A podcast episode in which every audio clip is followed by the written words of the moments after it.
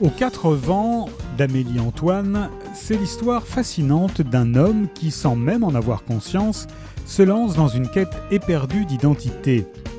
Car qui est-on quand on ignore d'où l'on vient?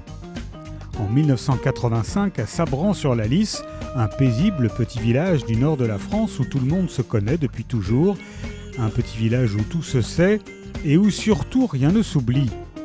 Après avoir fait l'acquisition du château, un mystérieux personnage achète maison sur maison. De lui, on ne connaît que le nom, Clément de Clercq.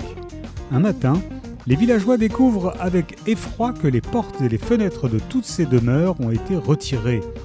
Les habitations sont ouvertes aux quatre vents, abandonnées, défigurées. Bouleversée, une jeune femme, Léa, décide de tout faire pour sauver le village de son enfance. Il lui faudra alors fouiller dans les mémoires jusqu'à plonger au cœur d'un passé qu'aucun habitant n'a envie de revivre. Aux quatre vents d'Amélie Antoine est paru chez XO.